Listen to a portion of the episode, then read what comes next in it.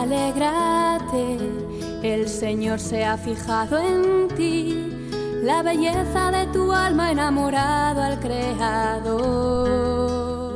Dentro de la sección A Jesús por María comienza Ahí tienes a tu madre. Espíritu desciende hoy y la gracia se derrama. Un programa dirigido por el padre Ángel Antonio Alonso.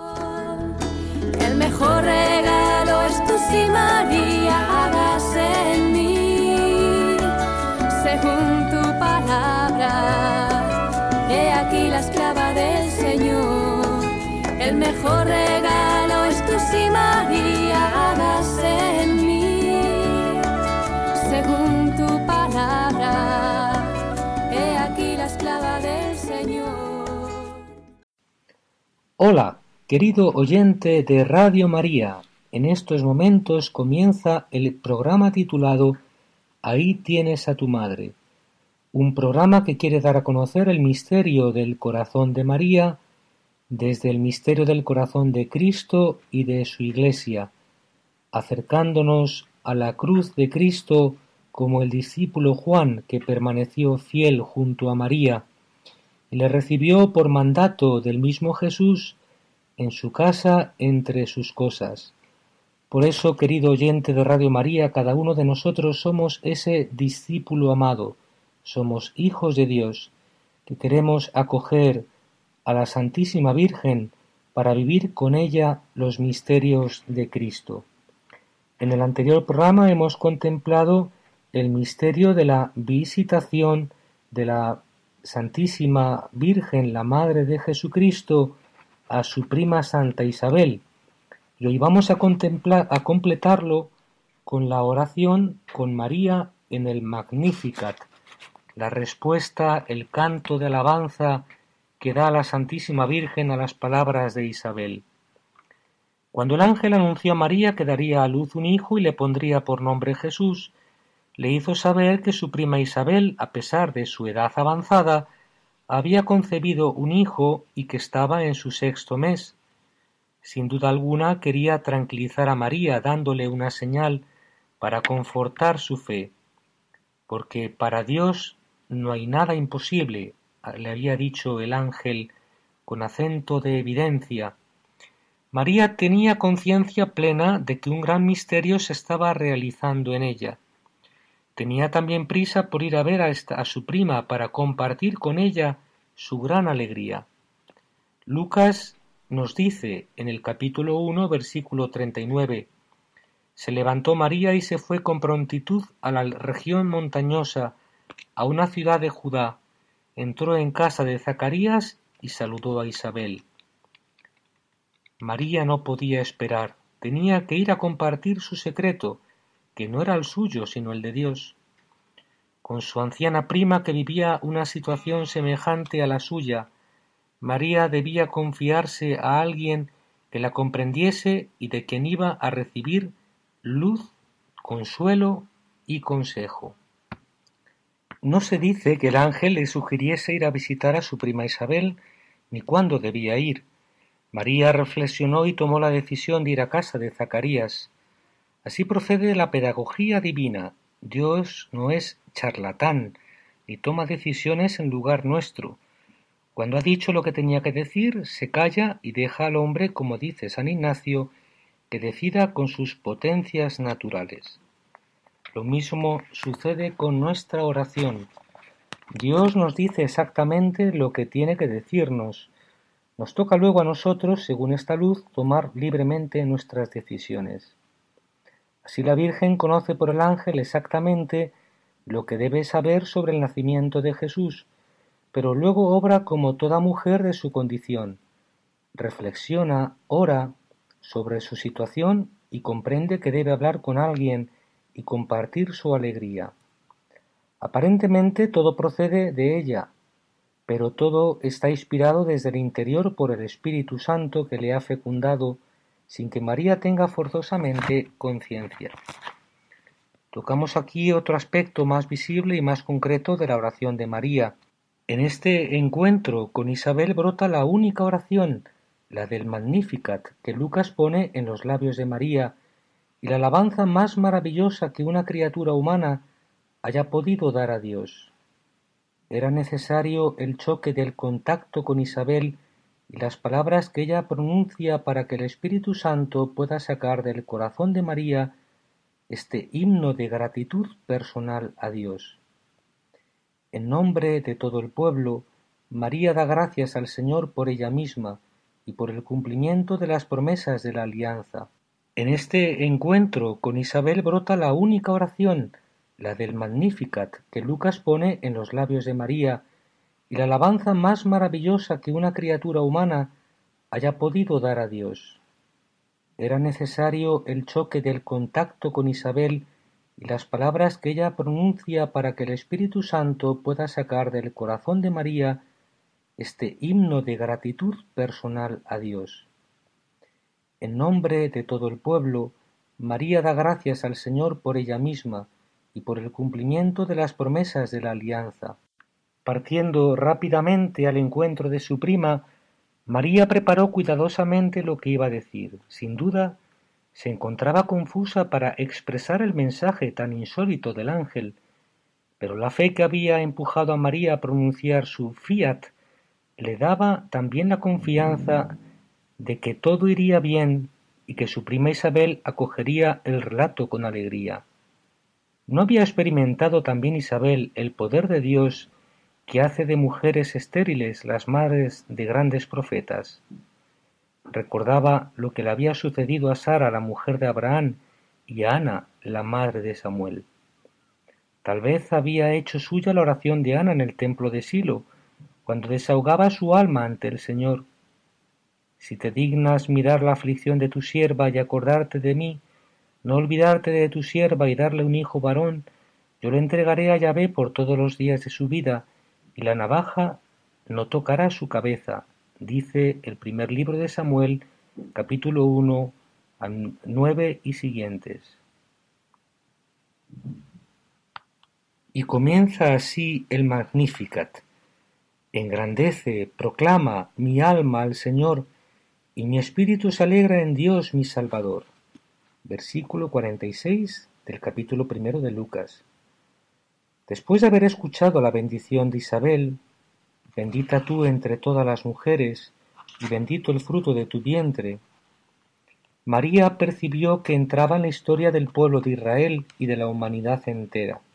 Más aún, tomó conciencia de lo que le había sucedido, puesto que en su pequeñez y su humildad había sido elegida por Dios para convertirse en madre de su Hijo, la mujer más amada de todo el género humano. Tenía conciencia de ello seguramente en lo profundo de su ser, pero fue necesario que una voz exterior, la de Isabel inspirada por el Espíritu Santo, le revelara el misterio de su ser profundo.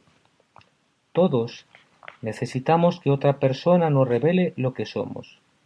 Es una gran gracia en la vida de una persona encontrar un verdadero espiritual que le diga su nombre, su vocación y su misión. Hablando de su encuentro, una carmelita decía, me ha entregado una palabra que ha transformado mi vida. Hay que saber decir, ¿sabes que tienes el don de oración o que tienes la gracia de consolar a los corazones atribulados o el carisma de hablar de Dios a los niños y hacerles orar?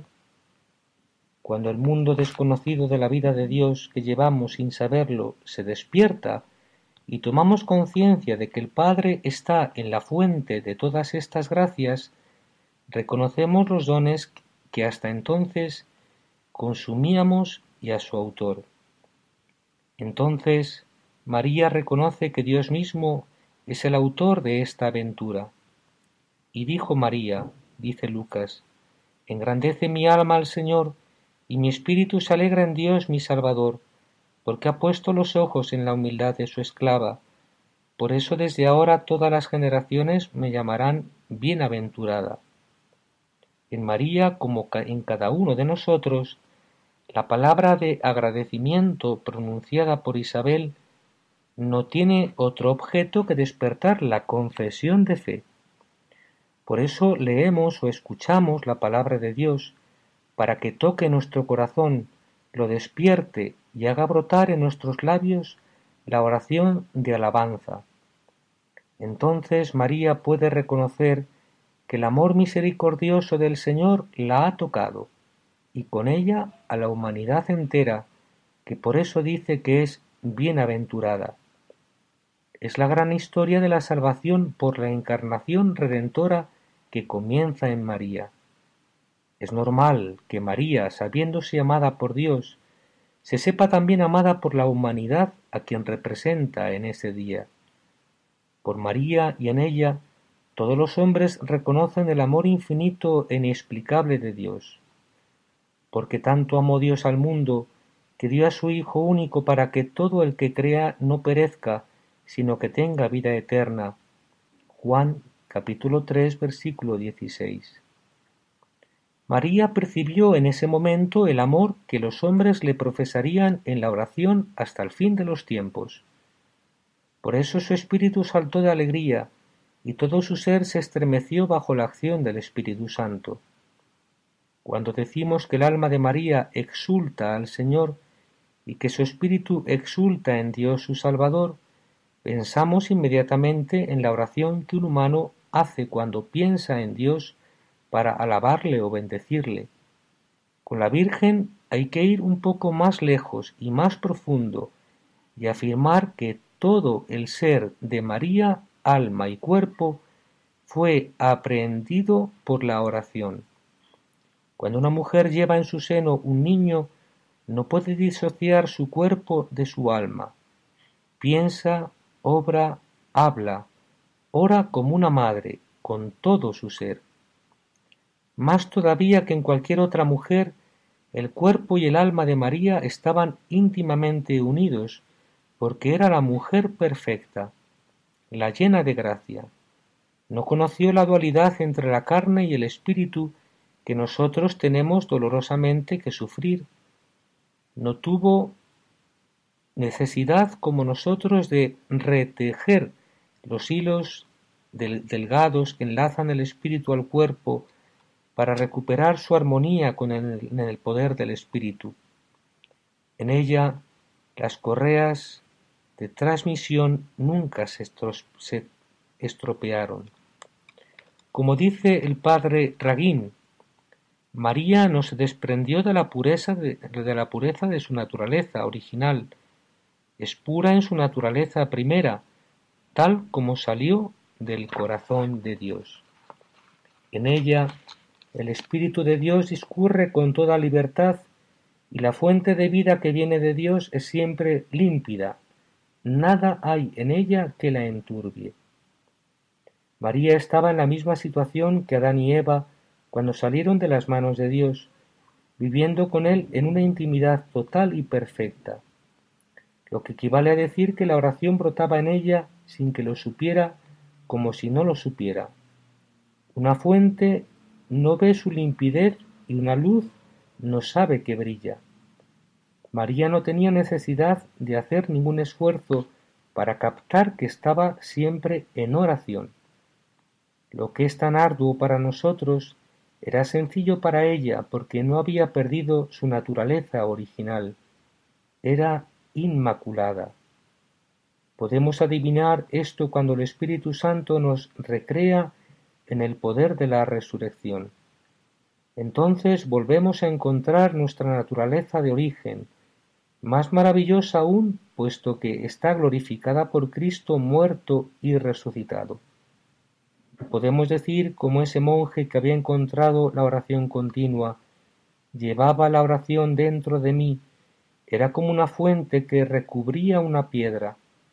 Un día Jesús pasó, quitó la piedra, y la fuente se puso a manar, y desde entonces mana siempre. María vivió esta transformación gloriosa antes que nosotros, puesto que el Hijo de Dios tomó carne en ella. Por eso su ser puede estremecerse de alegría y oración cuando se ve y se sabe a la luz de Dios la hija muy amada del Padre y de la humanidad entera. Puede decir que su carne y su sangre, su alma y su corazón, su espíritu y su cuerpo saltan de gozo en Dios su Salvador Es la alegría de una criatura aprehendida por el Espíritu Santo, por el Espíritu de Dios, y hecha fecunda por su acción misteriosa. La maravillosa humanidad de María es un instrumento ágil y dócil entre los dedos de Dios, que la hace vibrar dándole el tono exacto de la alabanza. El cuerpo purísimo y casto de María está perfectamente integrado en, un su corazón virginal que se estremece al menor soplo. Uno piensa en la oración del pastorcillo en diálogo de Carmelitas de Bernanos, que dice Lo que el pastorcillo hace de vez en cuando por un movimiento de su corazón, dice la priora del Carmelo, nosotras debemos hacerlo día y noche. No es que esperemos a orar mejor que él, al contrario, a esta simplicidad de alma, este tierno abandono a la majestad divina, que es en él una inspiración del momento, una gracia y como una iluminación del genio, nosotras consagramos toda nuestra vida a adquirirlo, o a recuperarlo si lo hemos llegado a conocer, pues es un don de la infancia que muy a menudo nos sobrevive la infancia. Una vez salido de la infancia, dice Bernanos, hay que, sufrir, hay que sufrir mucho tiempo para volver a entrar en ella, como, como sólo al final de la noche se encuentra otra aurora. ¿He vuelto a ser niño? María puede escuchar la alabanza de la humanidad, pues sabe lo que Dios ha hecho en ella, y como cristal purísimo que devuelve los rayos del sol sin empañarlos, puede devolver a Dios la alabanza que le es debida. Además, esta alabanza de los hombres es poca cosa en relación con lo que le ha dicho el ángel al saludarla. Alégrate María, llena de gracia. Por eso debemos unir nuestras alabanzas a las de Dios, que le es tributada por su Hijo. Mejor que nadie, Jesús sabe agradecer a su madre el sí que le ha permitido encarnarse. Pues vamos ahora, querido oyente, a hacer una breve pausa para meditar en esta contemplación del Magnificat, la oración que brota del corazón de María.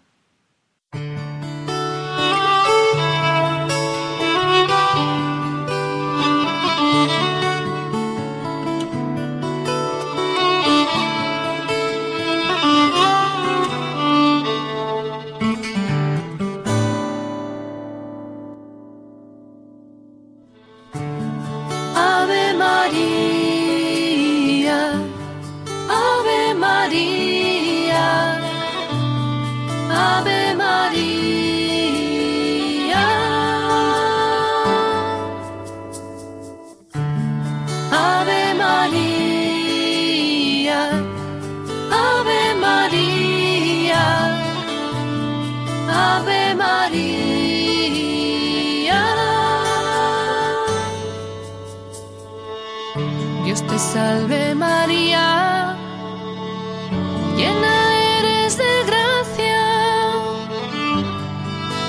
el Señor está contigo. Bendita tú eres entre todas las mujeres, y bendito, bendito es el fruto de tu vientre Jesús.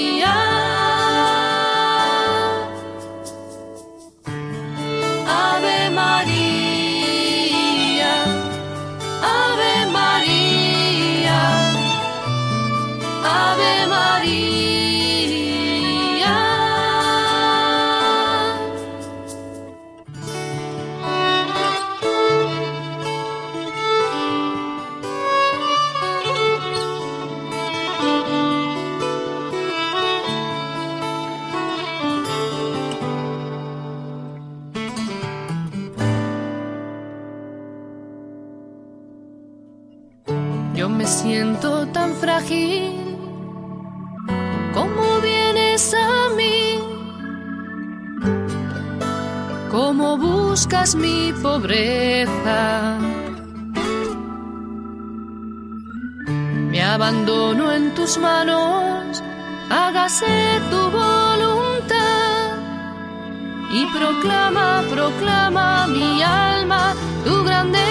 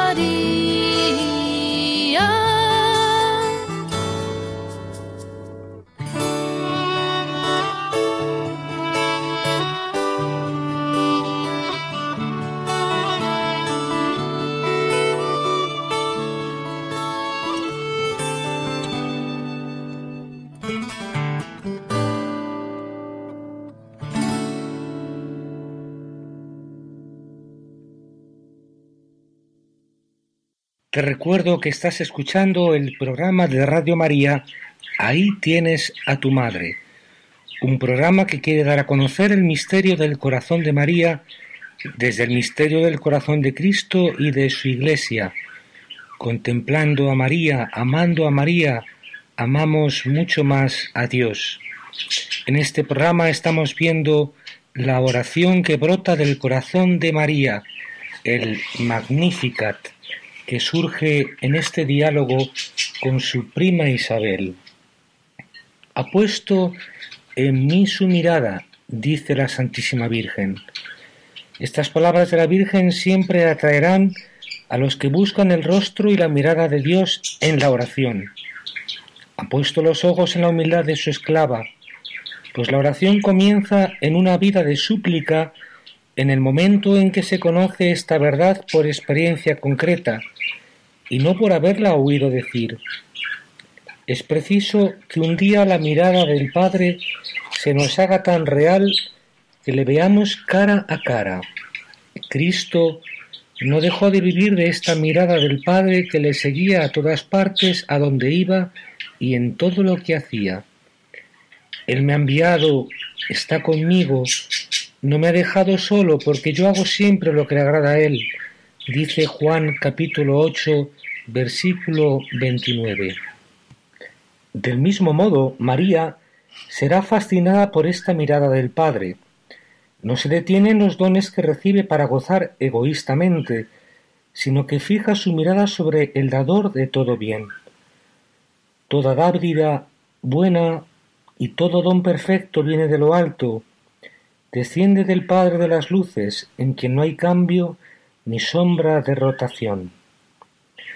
María se ve tan solo en la mirada de Dios que se posa sobre ella. Se le podría aplicar las palabras que San Agustín pone en los labios del buen ladrón, refiriéndose a Cristo.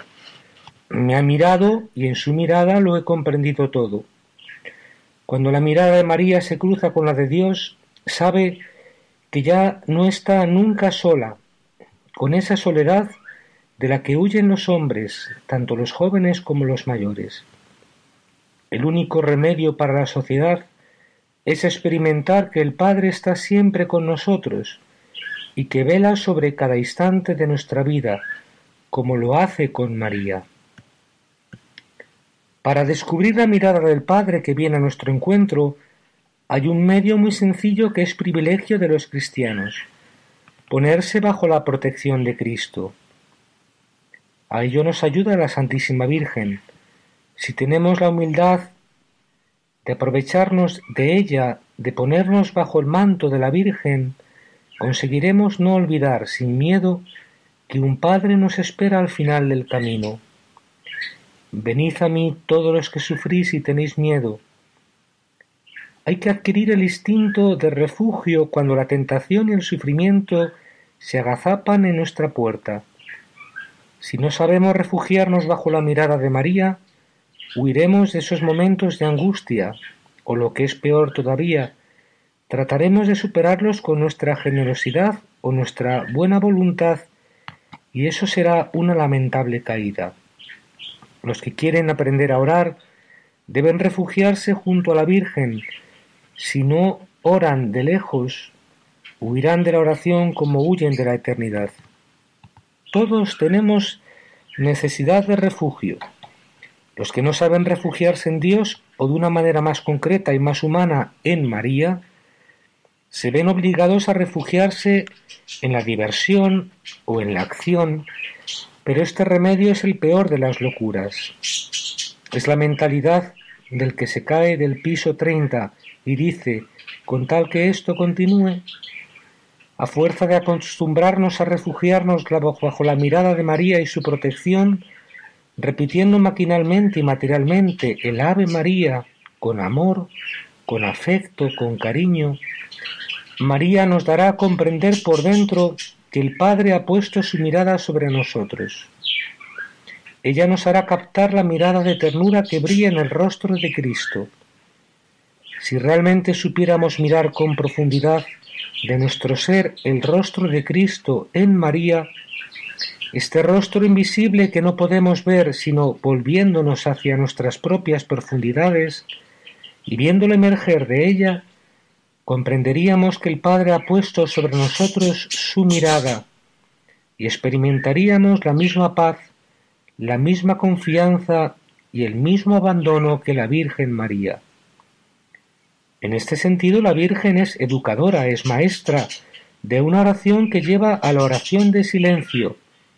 Nos enseña a refugiarnos junto a ella como el niño junto a su madre, invocando su nombre y diciéndole sencillamente, como el Salmo 31, Tú has visto mi miseria y has conocido las angustias de mi alma, hasta el momento en que la mirada llena de ternura del Padre se encienda en nosotros.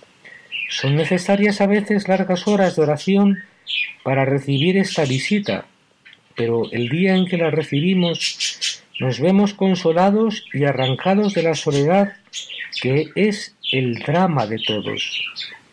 Comprendemos entonces que la miseria, la angustia y el miedo son un auténtico camino de oración con tal que las aceptemos. Digamos que María comprendió sobre todo el plan de Dios sobre ella, comprendió lo que dirá más tarde su Hijo en el Evangelio, que Dios es un Padre atento, que vela sobre las necesidades de sus hijos y no permite que les falte nada. Sobre todo descifró y leyó el drama de su existencia a la luz de la mirada del Padre. Esta la puso en una paz profunda sin turbación ni inquietud.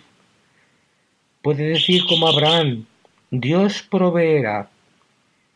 Tuvo suficientes pruebas de Dios y de su ternura como para no dudar de él sabe que en la noche no le jugará una mala pasada y que por la mañana recibirá todo de él, alimento, vestido y sobre todo amor y benevolencia.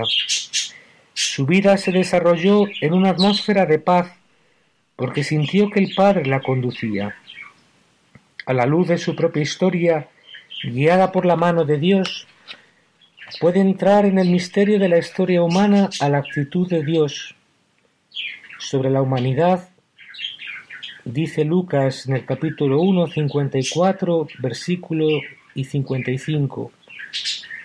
Acogió a Israel su siervo, acordándose de la misericordia como lo había anunciado a nuestros padres en favor de Abraham y su linaje por los siglos. El brazo de Dios nunca es demasiado corto para socorrer a su pueblo y sobre todo aquellos con los que firma su alianza. evocando la gran figura de Abraham, el padre de los creyentes, María se sitúa en la gran línea de los testigos de la fe, que se han jugado su existencia por la palabra de Dios sin saber dónde iban. Sin embargo, hay una gran diferencia en María, porque en la resurrección de su Hijo vio el cumplimiento de la promesa. Todos ellos, aunque alabados por su fe, no consiguieron el objeto de las, de las promesas. Dios tenía ya dispuesto algo mejor para nosotros, de modo que no llegaran ellos sin nosotros a la perfección. Dice la carta a los Hebreos, versículos 39 y 40. Ha puesto en mí su mirada. Pues con estas palabras de la Virgen en el Magnificat vamos a pasar a nuestra sección desde sus ojos, mírale. Mírale.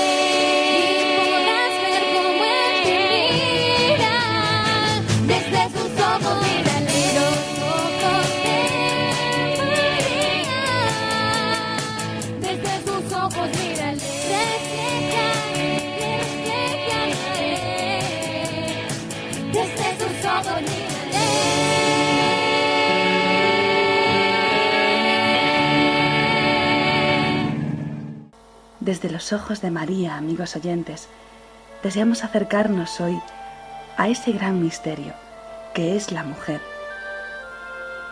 María fue hija de Dios, madre de Dios, esposa de Dios.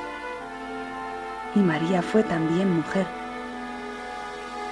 En ella encontramos todas las mujeres del mundo, nuestro modelo más perfecto, nuestro camino,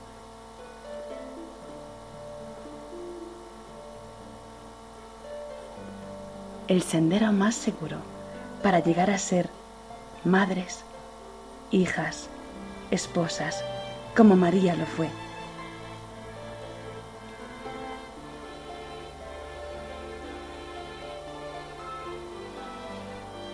Y para contemplar este gran don, este gran misterio que es la mujer,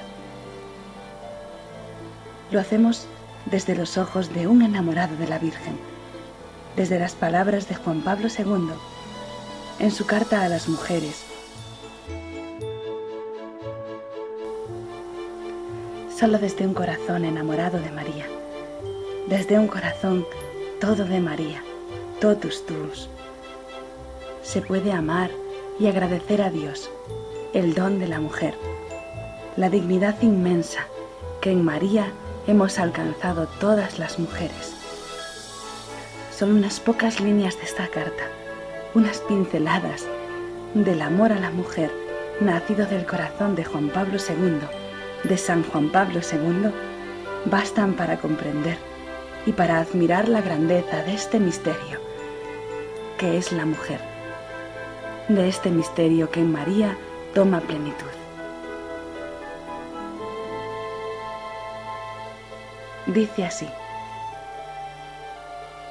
la Iglesia desea dar gracias a la Santísima Trinidad por el misterio de la mujer y por cada mujer, por lo que constituye la medida eterna de su dignidad femenina, por las maravillas de Dios que en la historia de la humanidad se han realizado en ella y por ella. Dar gracias al Señor por su designio sobre la vocación y la misión de la mujer en el mundo se convierte en un agradecimiento concreto y directo a las mujeres, a cada mujer, por lo que representan en la vida de la humanidad. Te doy gracias, mujer, madre, que te conviertes en seno del ser humano, con la alegría y los dolores del parto, de una experiencia única, la cual te hace sonrisa de Dios para el niño que viene a la luz y te hace guía de sus primeros pasos, apoyo en su crecimiento, punto de referencia en el posterior camino de la vida.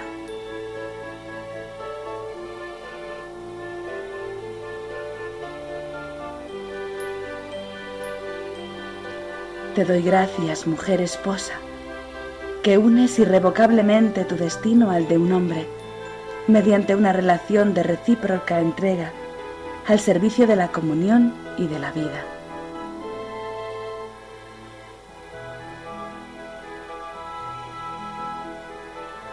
Te doy gracias, mujer, hija y mujer hermana, que aportas al núcleo familiar y también al conjunto de la vida social las riquezas de tu sensibilidad, intuición, generosidad y constancia.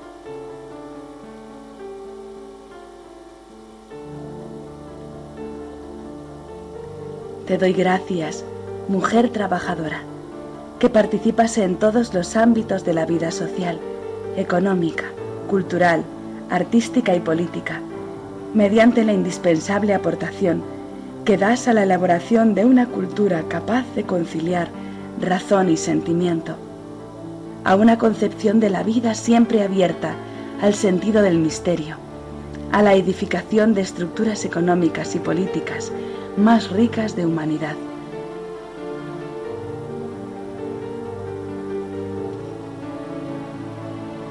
Te doy gracias, mujer consagrada, que ejemplo de la más grande de las mujeres, la Madre de Cristo, Verbo encarnado, te abres con docilidad y fidelidad al amor de Dios, ayudando a la Iglesia y a toda la humanidad a vivir para Dios una respuesta esponsal que expresa maravillosamente la comunión que Él quiere establecer con su criatura.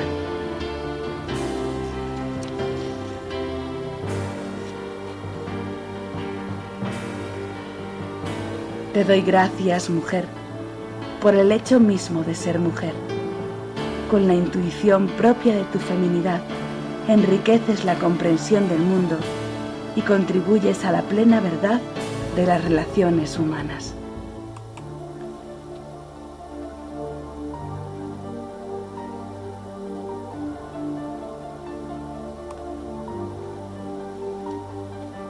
Nos dice San Juan Pablo II, amigos oyentes, que la Iglesia ve en María la máxima expresión del genio femenino y encuentra en ella una fuente continua de inspiración. María se ha autodefinido esclava del Señor. Por su obediencia a la palabra de Dios, ella ha acogido su vocación privilegiada, nada fácil, de esposa y de madre en la familia de Nazaret poniéndose al servicio de Dios, ha estado también al servicio de los hombres. Un servicio de amor. Precisamente este servicio le ha permitido realizar en su vida la experiencia de un misterioso pero auténtico reinar. No es por casualidad que se la invoca como reina del cielo y de la tierra. Con este título la invoca toda la comunidad de los creyentes, la invocan como reina muchos pueblos y naciones. Su reinar es servir, su servir es reinar.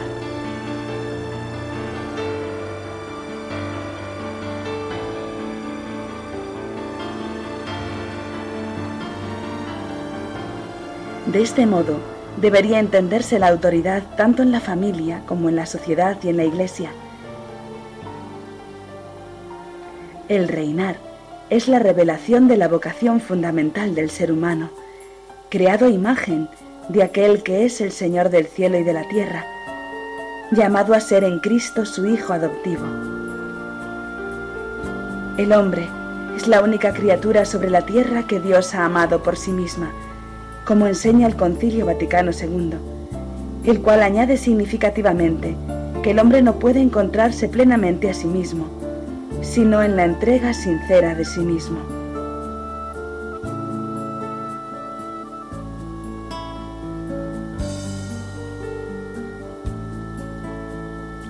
En esto consiste el reinar materno de María, siendo con todo su ser un don para el Hijo, es un don también para los hijos e hijas de todo el género humano, suscitando profunda confianza en quien se dirige a ella para ser guiado por los difíciles caminos de la vida al propio y definitivo destino trascendente. A esta meta final llega cada uno a través de las etapas de la propia vocación. Una meta que orienta el compromiso en el tiempo, tanto del hombre como de la mujer.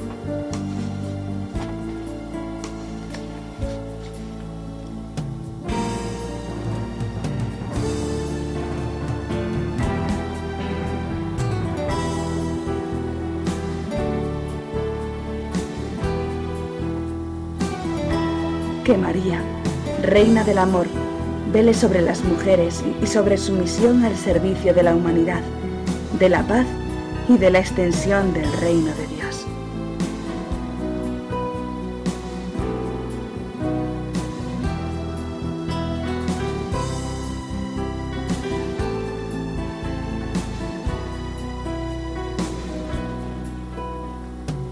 Santa María, perfecta hija de Dios, perfecta Madre de Dios y de los hombres, perfecta esposa de Dios, ruega por nosotros, especialmente por todas las mujeres del mundo, para que seamos ser tu reflejo en medio de nuestra sociedad.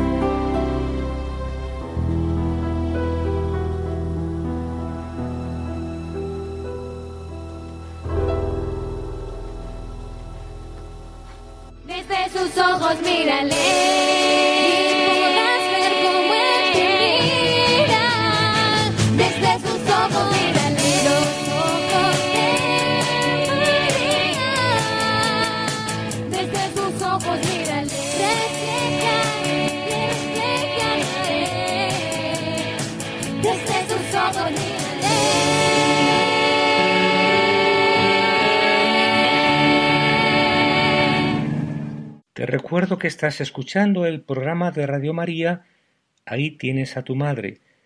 Si quieres entrar en contacto para hacer alguna pregunta o dejar algún comentario o sugestión, puedes hacerlo en el correo siguiente. Ahí tienes a tu madre arroba radiomaria.es.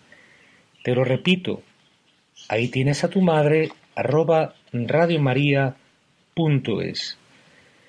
El Magnificat, que como ya hemos dicho se encuentra en el Evangelio de Lucas, capítulo 1, 46 al 55, es el canto de gloria y alabanza que brota del alma de María, al ver cumplida la señal que el ángel le ha dado de parte de Dios. ¿Cuáles son los motivos de este canto de gloria y alabanza que María dirige a Dios Padre? Pues vamos a continuar descubriendo. María subraya los siguientes motivos de alabanza y agradecimiento. El primero, como hemos visto, es la elección de Dios. Dios ha puesto sus ojos en la humildad de su sierva.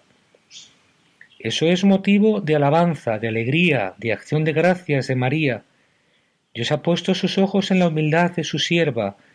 Es la humildad de nuestra alma, lo que más embellece nuestra alma para Dios lo que atrae su mirada sobre nosotros, la elección de Dios, el primer motivo de este canto.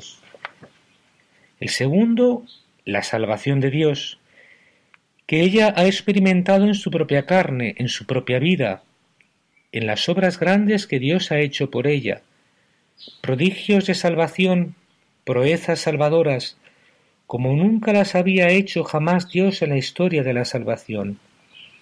Ella las ha sentido en su corazón y esta experiencia de salvación de Dios es el motivo de este canto, de esta oración que brota del corazón de María. ¿Cuáles son las proezas salvadoras que Dios ha obrado en su alma? Sobre todo dos. Una, la Inmaculada Concepción, el haber sido concebida sin mancha de pecado original, el haber sido preservada del pecado original, el no haber conocido pecado. La otra gran proeza de Dios en su vida es su concepción virginal, el haber concebido al Hijo de Dios por obra del Espíritu sin intervención de varón, el haber sido llamada para ser Madre de Dios. Son los dos grandes prodigios salvadores, los dos grandes milagros de Dios dentro de su vida y que hacen brotar este canto. Este canto expresa toda la pobreza del alma de María, porque el canto de María es un canto de proclamación de Dios, que expresa lo que fue toda su vida, un canto de gloria y alabanza para Dios, una pura proclamación de Dios. En esto María se parece a su Hijo. Jesús era la palabra del Padre, dice Juan en el capítulo primero, versículo noveno. Este título de que era la palabra eterna del Padre, Jesús no se lo aplica a sí mismo, sino que se lo aplica a San Juan. ¿Por qué? Porque algunos dicen que San Juan había encontrado en Jesús un hecho insólito, y es que había encontrado por primera vez a un hombre que sólo hablaba de Dios. Todo en él hablaba de Dios. Un hombre que no tenía nada que decir de sí mismo, no tenía palabra alguna acerca de sí mismo, sino que todo en él hablaba de Dios, su vida, sus gestos, sus palabras, todo en él. Pues María está configurada a imagen de su Hijo, y toda su vida es una pura proclamación de Dios, un canto de gloria y alabanza para Dios, un canto de gloria y alabanza que primero encuentra su motivo en lo que Dios ha hecho en ella, que Dios ha mirado su humillación, la ha elegido, que Dios ha hecho obras grandes por ella. Pero luego el canto de María se va a hacer más noble, se va a remontar a cantar la gloria de Dios, por lo que Dios es, por su modo de ser, por el modo de ser de Dios, que se ha manifestado en ella misma, que ha encontrado como pretexto para mostrarse de este modo Dios el que le ha elegido a ella. María, en el Magnificat, canta el modo de ser de Dios. Primero canta la lección que Dios ha hecho de ella para mostrarse y luego lo que Dios ha mostrado en ella. Es el motivo de su alabanza. La pobreza de su alma se nota en eso, en que ella no dice nada de sí, ella no es más que el instrumento para que Dios se manifieste, la ocasión que Dios ha querido elegir para mostrar su gloria. La pobreza de esa alma se, expresa en que es una pura proclamación de Dios, de su grandeza, de su gloria, y en que ella pone esa alegría, no en sí misma, sino en Dios, en lo que Dios es. Se alegra mi espíritu en Dios mi Salvador esa es otra característica esencial del alma pobre de María, que no haya complacencia en sí, porque en sí no encuentra nada, sino que toda su complacencia está en Dios. Ella para sí misma es nada, todo es nada, el mundo, las cosas, incluso ella para sí misma no significa nada. Sólo Dios es su todo, por eso su alegría está puesta solo en Dios y no en sí misma. Esta es la alegría que nada ni nadie puede quitarnos jamás, porque Dios es siempre el mismo, aquel que es, era y viene, dice el libro del Apocalipsis capítulo primero, versículo 8. Inmutable en su amor hacia nosotros. Cuando de veras la alegría se apoya en Dios, nadie puede arrebatarla jamás. También la pobreza de su alma se expresa en eso que os he dicho, en que su canto comienza cantando la gloria de Dios por lo que Dios hace en ella, pero luego se remonta a cantar sólo el modo de ser de Dios, manifestado en la historia de la salvación y en su modo de obrar salvador a lo largo de la historia de la salvación, y que se ha consumado en ella. Es decir, María canta el modo de ser de Dios que se ha manifestado a, a lo largo de toda la historia de la salvación, y cuyo último capítulo, más brillante que todos los demás, ha sido lo que Dios ha hecho con ella. Esto está en continuidad con lo que venía haciendo desde siempre, pero ella se ha mostrado con más fuerza. Los siguientes motivos de alabanza para María son la santidad de Dios y su misericordia eterna, que llega a sus fieles de generación en generación. Esta santidad de su nombre y esta misericordia eterna de Dios, que llega de generación en generación a los hombres, es lo que se ha mostrado en la lección de María y en el hecho de dar al mundo al Salvador por su medio. Dios ha mostrado su santidad, la grandeza de su amor, eligiéndola a ella, y su misericordia eterna que llega a sus fieles de generación en generación en el hecho de dar al mundo a su Salvador por medio de ella. Otro motivo del canto es por el obrar salvador de Dios en favor de los pobres y de los humildes. A lo largo de toda la historia de la salvación, entre los cuales se cuenta ella misma. Es decir, María proclama que su nombre es santo, su misericordia llega a sus fieles de generación en generación, y también que hace proezas con su brazo en las grandes obras salvadoras. ¿Cuál es la obra salvadora? Dispersa a los soberbios de corazón y enaltece a los humildes. A los hambrientos los colma de bienes, y a los ricos los despide vacíos, derriba del trono a los poderosos. María canta a este Dios que obra sus proezas salvadoras en favor de los pobres y de los humildes, y que derriba a los poderosos de sus tronos y humilla a los soberbios.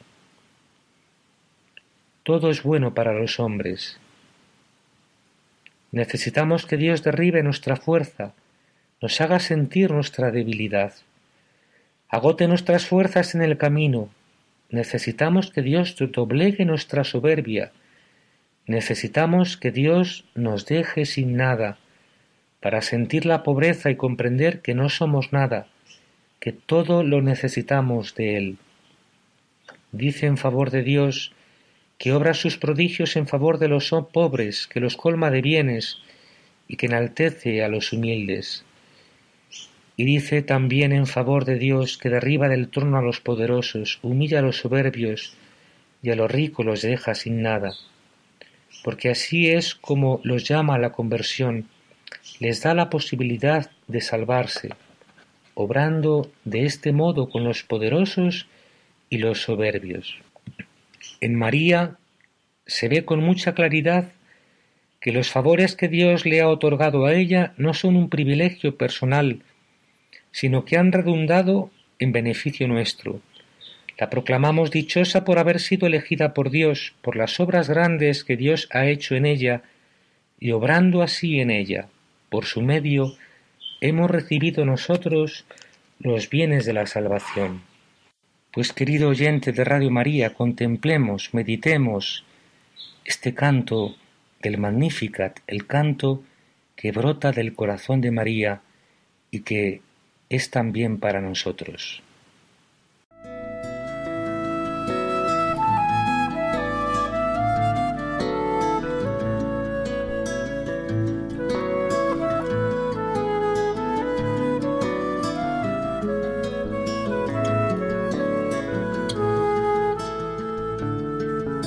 María, alégrate, el Señor se ha fijado en ti la belleza de tu alma enamorado al Creador.